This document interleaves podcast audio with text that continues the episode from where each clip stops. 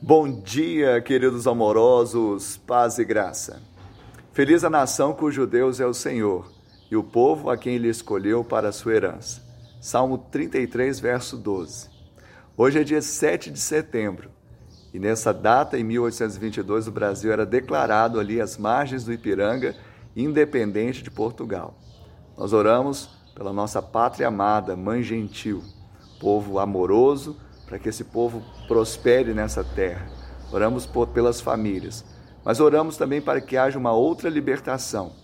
Que o Senhor nos tire do, nos tire do império das trevas e nos transporte para o reino do Filho do seu amor.